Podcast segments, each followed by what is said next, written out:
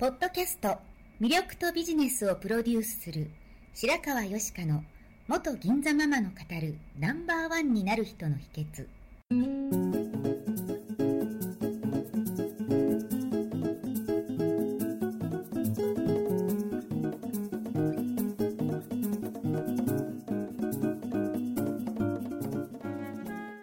外資系企業の OL から銀座のナンバーワンホステ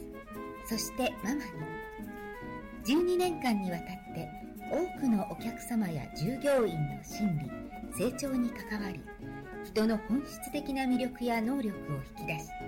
業績アップにつながるコーチングを行ってきました。内面世界のケアと外側の世界へのアプローチの両輪でナンバーワンの輝きを放っていく方法を白川よしかがさまざまな角度からお伝えしていきます。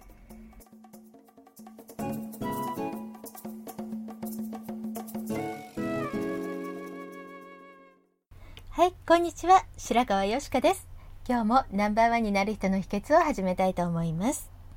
今日は屋外で収録をしています。まずいただいたメールを読みたいと思います。私はアラフォーの FP です。仕事柄お恥ずかしいのですが、占いにはまってしまって随分散財してしまいました。迷うことが多くて、つい占いを頼り、また不安になったら頼り、えー別の占い師さんに違うことを言われたらかえって迷ってしまったりとよく考えたら無駄遣いをしてしまったなと思います。経営者や政治家の方にもお付きの占い師がいると聞くので占い自体は悪くないと思うのですが選び方とか付き合い方が良くないのでしょうか、えー、吉川さんは占いを信じますか？という内容です。ありがとうございます、はい。あ占いにはまる気持ちっていうのはすごくよくわかるんですよね。で昔、えーなぜ女と経営者は占いが好きかっていう本があって読んだことがあるんですけど、まあつまり女性も経営者もこう自分以外の環境や運に左右されやすい部分があるので、まあ、そういった運とか占いっていうものに興味がある人が多いっていうような内容だったかと思います。で、まあ、今は女性も経済的に自立してる人も多くなってますけれどもそうは言ってもやっぱりこうパートナーとの関係で変わる部分も多いですし体のリズムも自然のリズムに支配されてるって感じるようなところは多いと思うんですよね。でまたこの経営者の方でも、まあ、お会いしてきた経営者の方も神仏とか見えない力を大切にしている方っっていうのは実際多かったように思います。でも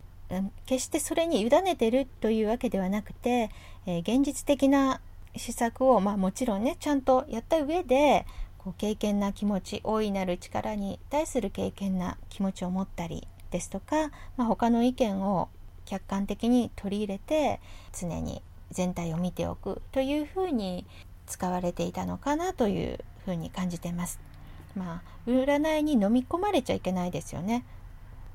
まあ何を隠そうですね。私も子供の頃から占いって大好きだったんですよね。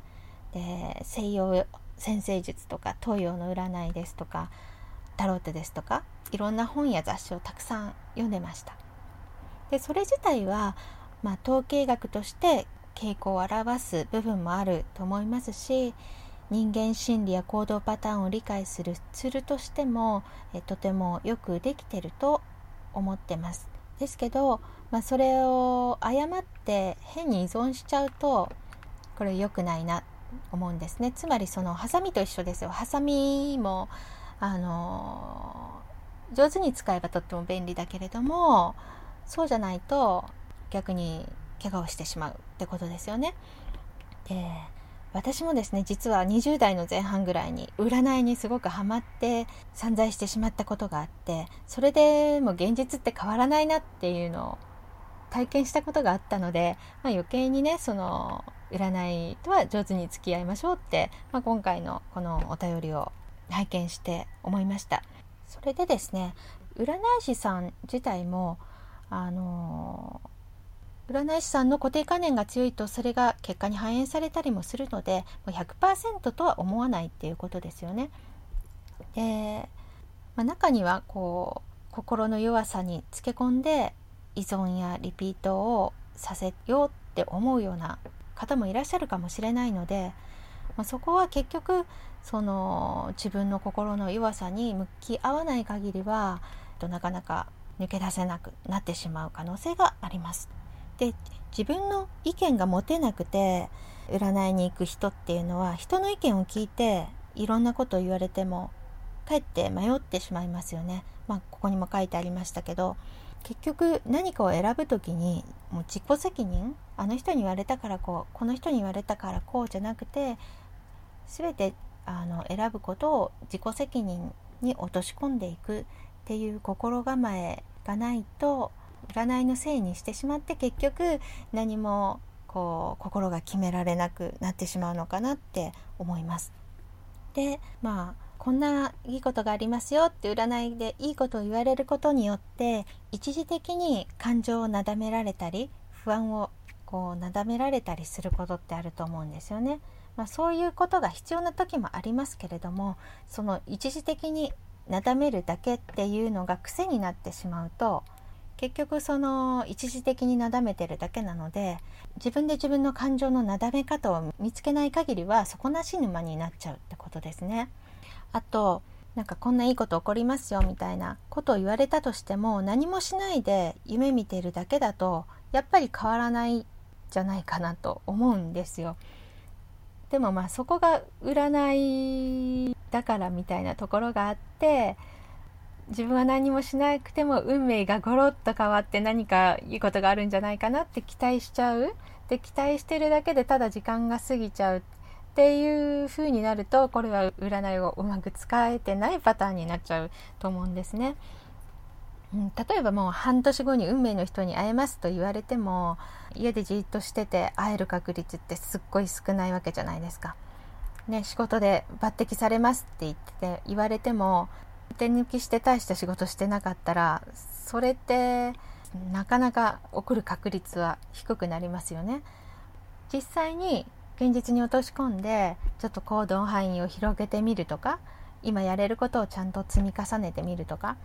うん、何かしらやることであのその占い師さんが言ってくれたいい未来っていうことが現実化しやすくなるとは思うんですけどね。で例えばなんとなく仕事を繰り返していいことないかなと思いながら年齢だけ重ねていくとか例えばまあいつか起業して偉くなるんだって思ってるだけでずっと年月経ってしまう方とかは多分どっかで淡い期待感がありつつその淡い期待感が裏切られることが怖くて実際に行動しなかったりでまあ一家が続いちゃってるんじゃないかなっていうふうに思ってたんですよね。だから占いでいいことを言ってもらったとしたらそれは気休めにはなるかもしれないですけれども淡い期待をして何もしないとうんそれはなんか宝くじ当たったらいいなレベルの、うん、ものになってしまって、うん、占いをうまく生かすことにはつながってないと思うんですね。で人間って頭の中で検索していることが頭の中をもちろん占めてきますしそれが結局現実として目に現れると思うんですよすごく分かりやすく言うと私そのクライアントさんのリサーチをしてたんですけれども今リサーチすると検索したものがどんどんこう自分の全然関係ない画面にも広告がどんどん上がってきますよねでその知識が増えていくわけで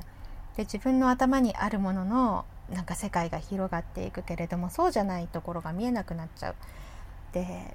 占いの結果ばっかりが頭を占めてると現実とこう乖離してきちゃうと思うんですよね。なのでこういうラッキーが降ってきたらいいなではなくてそのラッキーが降ってくるような自分でいること、うん、未来に縛られないで今を生きるってことですね今を楽しむ今を幸せに生きるっていうことだと思うんですね。じゃあ占いをどういうふうに使うかというと、まあ、もちろんその指針自分が目指す方向だったり気をつけるっていうことのヒントにするっていうのですね。あとは聞いてもらったり話すことで心の整理や感情のデトックスをするっていうことですね。その自分の心をよく見つめると言ってもまあいろんなこの情報とかゴミによって自分で自分の気持ちが分かりづらくなってる。自分の状況が分かりづらくなってるっていうことあると思うんですけれどもそれを例えばこのカードの象徴的なシンボルとともに伝えてもらうことでストーリーとして把握しやすくなってまあじゃあこれからどういうストーリーを描いていったらいいのかなっていうのが見えやすくなるっていうのはあると思います。あとはですねもうエンタメですね。あの人生を楽しむスパイス。あ面白いな楽しいなとかこう癒されるなっていう、まあ、女子が好きな、まあ、感覚ですよね、まあ、そういうのを楽しむですとか、まあ、これは見てもらう場合ですけれども自分自身が使うとしたらやっぱりこう、まあ、自分自身とか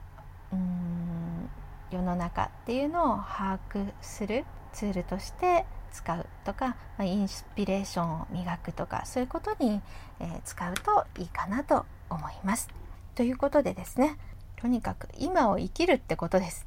起こってない不安とか淡い期待とかに振り回されるのではなくて今を生きる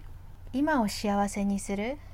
そのために、まあ、ちっちゃいステップちっちゃなことをなんかやってみる、まあ、そういうことを心がけるのがいいかなと思います。ということで、えー、今日は占いとの付き合い方についてでした。それではまた。最後まで聞いてくださりありがとうございました。本日の番組はいかがでしたか？これから少しずつお声をいただきながらより充実した内容にしていきたいと思います番組のご感想やご質問は info アットマーク白川よしか .com までお寄せください。また http コロンスラッシュスラッシュ白川よしか .com のポッドキャストページからも受け付けております。お送りくださった方にはただいまプレゼントをご用意してますね。そしてさらに詳しいお話については無料メルマガビジョニスト通信にて。こちらはサイトにある登録ボタンから簡単にお申し込みしていただけます。もっと深いお話はいつかあなたと直接交わせますことを楽しみにしております。それではまた。